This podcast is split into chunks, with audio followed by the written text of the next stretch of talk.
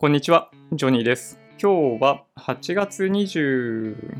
日かな？土曜日。先日、外国株式、海外 ETF のお話をさせていただいてました。国内投資信託と比較した時にどっちがお得かみたいな観点でお話ししていたんですけど、その時の結論としては、購入の頻度とかが高かった場合には、国内投資信託の方が良さそう。なので、実際に積み立て投資を行っている人たちの多くにとっては、国内投資信託で、例えば S&P500 連動の投資信託を購入する方が、コスト的なメリットはありそうっていうお話をしていたんですが、ある程度の希望以上、例えば50万とか100万円以上の単位で購入をすることができるようであれば、海外 ETF の方がコスト的なメリットも出てくるっていうお話をさせていただいてました。今日は僕もこれまでずっと海外 ETF 購入してきていたわけではないので、改めてその自分でシミュレーションやってみて、やっぱ海外 ETF ありかなって思ってるんですよね。それで実際に取引できるような状態に今なっているので、それに関係した、例えばその定期買い付けとか、為替のお話っていうのをしたいと思います。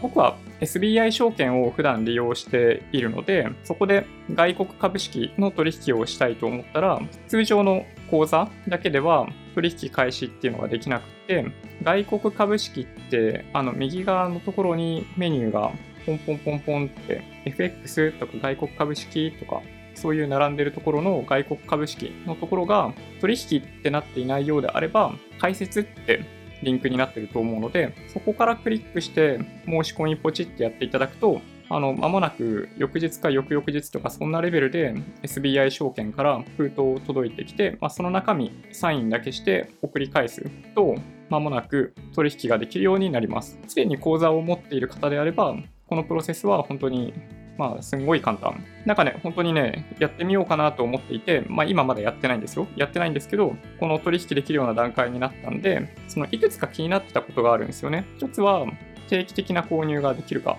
ずっとほったらかしで投資をしたいっていうことを僕は言い続けているんで、あんまりね、手がかかると嫌なんですよ。なので、それができるかっていうことが一つ。で、もう一つは、円から直接海外の株式とか ETF を購入すると、SBI 証券が設定しているドル円レートで取引することになるんですね。そうすると手数料がどうも0.25%ぐらい。大体1ドルに対して25セントとかそういうレベルで手数料がかかる。でそれって結構痛くって、例えば、ヴァンガードの S&P500 の ETF、VOO とかの信託報酬のレベルって0.03%とかじゃないですか。それを考えると、そういう信託報酬よりもはるかに高い為替手数料を払うのかって言われると、ちょっとね、結構疑問。で、その先日の動画の中でも、一応その為替手数料を例にシミュレーションを行ったわけですけど、やっぱね、そこが結構大きなネック。海外 ETF を投資する上で大きなこう手数料っていうのは、買い付け手数料と為替手数料なんですね。信託報酬は極めて安いので、その2つを下げる方法っていうのは、買い付け手数料に関しては上限があの US の株式であれば20ドルって決まっているんで、0.45%かかる買い付け手数料で20ドルが上限となっているので、だいたいいくらだったっけな？なんか40万とかそんぐらいまでいかないと、40何万かまでいかないと20ドルに到達しないんですよね。なので、そこを大幅に超えれば超えるほど、例えば100万円ぐらいで、100万円分で投資した場合には、100万円に対して20ドル、まあ2000円だとすると、1%が1万円、0.2%みたいな感じになりますよね。なので、そこを下げる方法は、買い付け手数料を下げる方法は、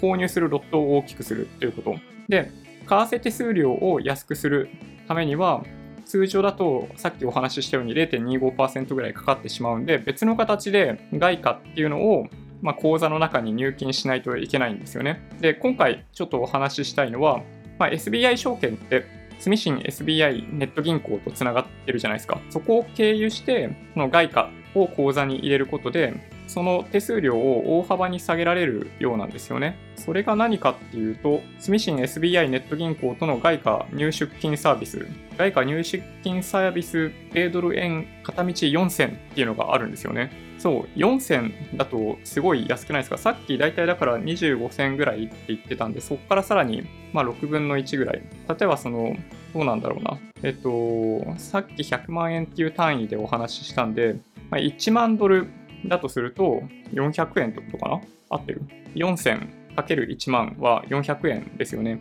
で、そうすると本当にね、すごい安いですよね。0.04%ぐらいということになるんで、この外貨入出金サービスを使わない手はないかなと。でそうすると、その海外 ETF にかかるコストっていうのは、その通常買い付け手数料が0.45%ですけど、さっきお話ししたように100万円分ぐらいのロットで購入すると0.2%になる。そうすると、おのずと、まあだからこれも合わせると0.24%。例えばその VOO の信託報酬を加えると0.2何パーセントとかになるんですよね。そうなってくると、いよいよその辺のコストっていう観点でも、国内投資信託と海外 ETF っていうのは、それでほぼ同じなのか。なんか、結構悩ましいですね。それいくらぐらいのロットで買わないと得にならないんだろうな。どっちがお得か議論のそのロットの大きさどこ以上だったらっていうのは正確に計算しないとちょっとわかんないとこもちろんありますけど、まあ、もしかすると本当に100万円ぐらいっていうのが一つ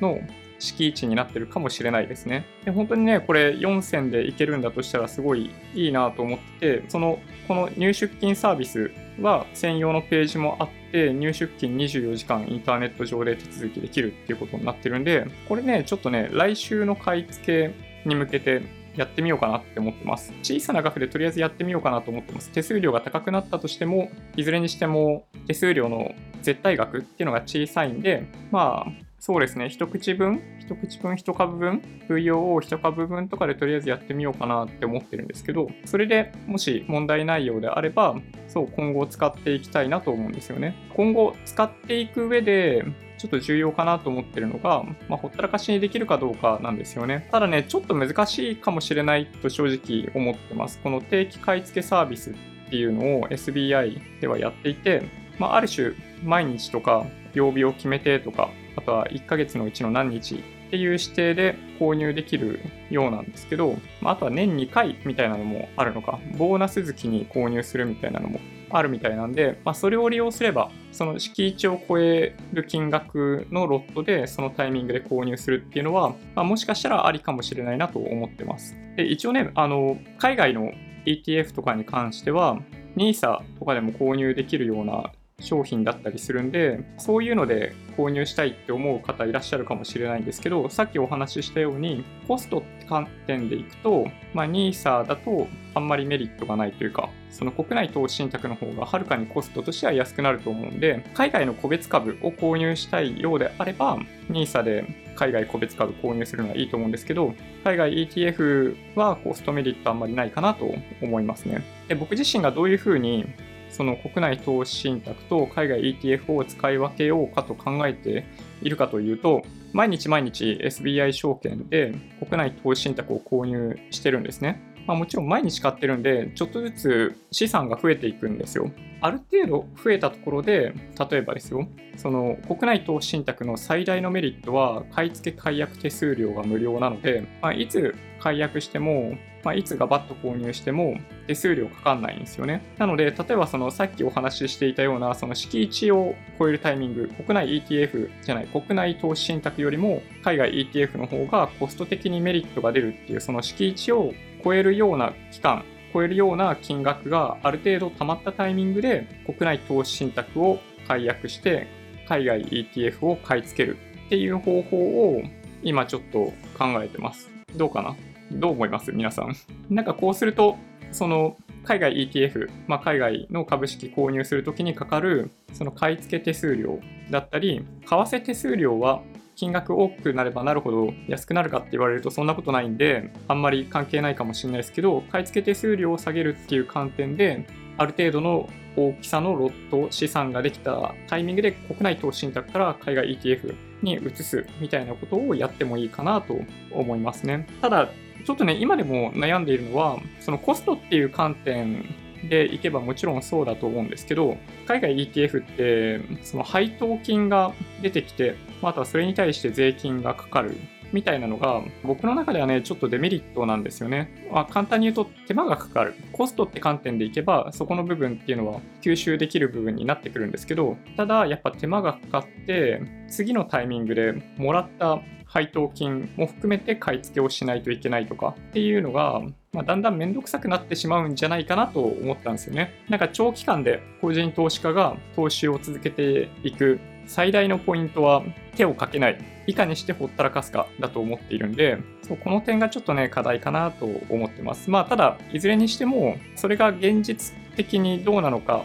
みたいなのを検証するためにも、まあ、やってみないとわかんないかなって思ってるんで、ちょっと来週以降、さっきお話ししたように、ちょっとね、1回目は一番小さい株数で、まあ、1株分ですよ。まあ、やってみようかなと思ってます。それで、なんだろう、そのコストっていうのが僕らが想像している通りになるようであれば、さっきお話ししたように、例えばですよ、1年に1回だけ、1年国内投資信託で積み立ててきたものを国海外 ETF にガバッと移す、みたいなことを、まあ、やることを改めて検討しようかなと思ってます。はい。そんな感じですかね。なんか、もし、あの、このチャンネル見ていただいている方の中で、海外 ETF を活用されている、こういう風に活用しているみたいなお話がもしあれば、あのぜひコメント欄にいただけると嬉しいです。はい。そんな感じかな。Twitter、Instagram のアカウントもあるんで、もしよろしければフォローお願いします。音声だけで大丈夫っていう方は、ポッドキャストもあるんで、そちらをサブスクライブお願いします。もし今日の動画が良かったっていう方は、高評価ボタンをお願いします。合わせてチャンネル登録していただけると嬉しいです。それではご視聴ありがとうございました。バイバイ。